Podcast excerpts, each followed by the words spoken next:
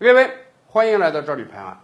今天美国确诊人数飙着四百万去了，在这样一个危机时刻，竟然在美国国内还有大量的人在讨论要不要戴口罩，还有很多州拒绝执行口罩禁令，甚至还有的人因为自己戴口罩或者劝阻别人戴口罩而遭遇到了枪杀。有时候我们想啊，美国人难道真是荒唐至顶了吗？美国国内就没有明白人了吗？不是的，有明白人呐。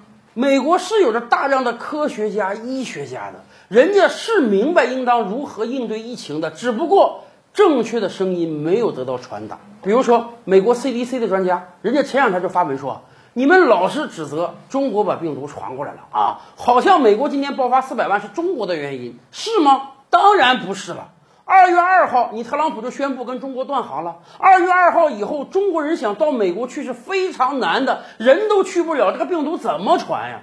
美国病毒谁传过去的？当然是欧洲传过去的。你到三月十三号才和欧洲断航啊！而且现有的科学研究已经证明了，美国传播的毒株跟中国国内的毒株是不一样的呀。是特朗普，你要甩锅，但你甩锅起码你应当尊重基本的科学现实。甚至前两天，美国 CDC 的四位前主任啊共同发文指责特朗普政府的抗疫政策。人家说，从来没有见到科学被政治绑架的这么深。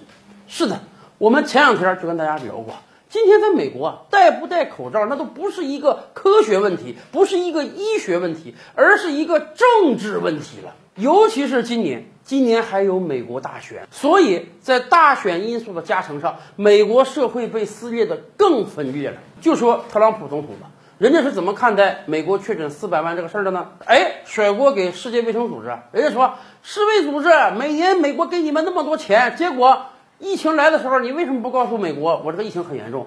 没告诉你吗？早就告诉你了呀。可是人家不认可呀，所以特朗普宣布退出世界卫生组织，不给你经费了。好吧，那好歹是世界上一个组织，你可以退。可是最近特朗普在干什么？大家知道吗？人家说呀，我不单要不给世卫组织经费，连美国 CDC 美国疾控中心的经费我都要砍，砍一百多亿美元之多。为什么？一方面他生气啊，美国 CDC 专家，你们怎么替中国说话？你们怎么不帮我证明这个病毒是中国传过去的？另一方面，砍经费是要让你少检测呀。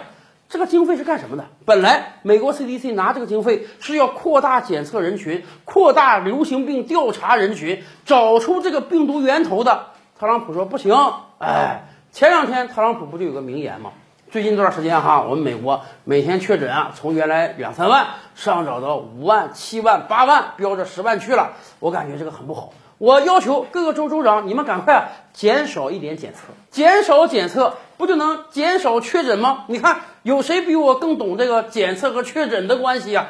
所以，既然 CDC 这么不听话，还要扩大检测，那么对不起，我就要叫停你的经费。哎，我少给你经费，你就没有钱儿去多检测人了，你就不会让美国确诊的数字不断飙升了。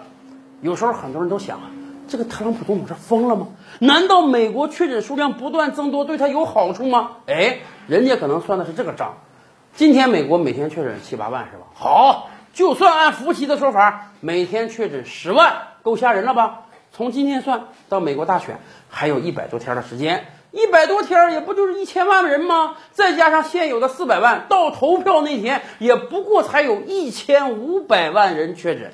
美国可是有三亿多人口，在我死后，哪怕洪水滔天，只要能让我当选，哪怕美国确诊三千万人，又有什么？毕竟我的前任奥巴马那阵儿，那个 H1N1 流感也确诊几千万人了，最后不也扛过去了吗？美国家底儿厚啊，确诊个几千万人，死个几十万人，甚至上百万人，美国是撑得住的呀。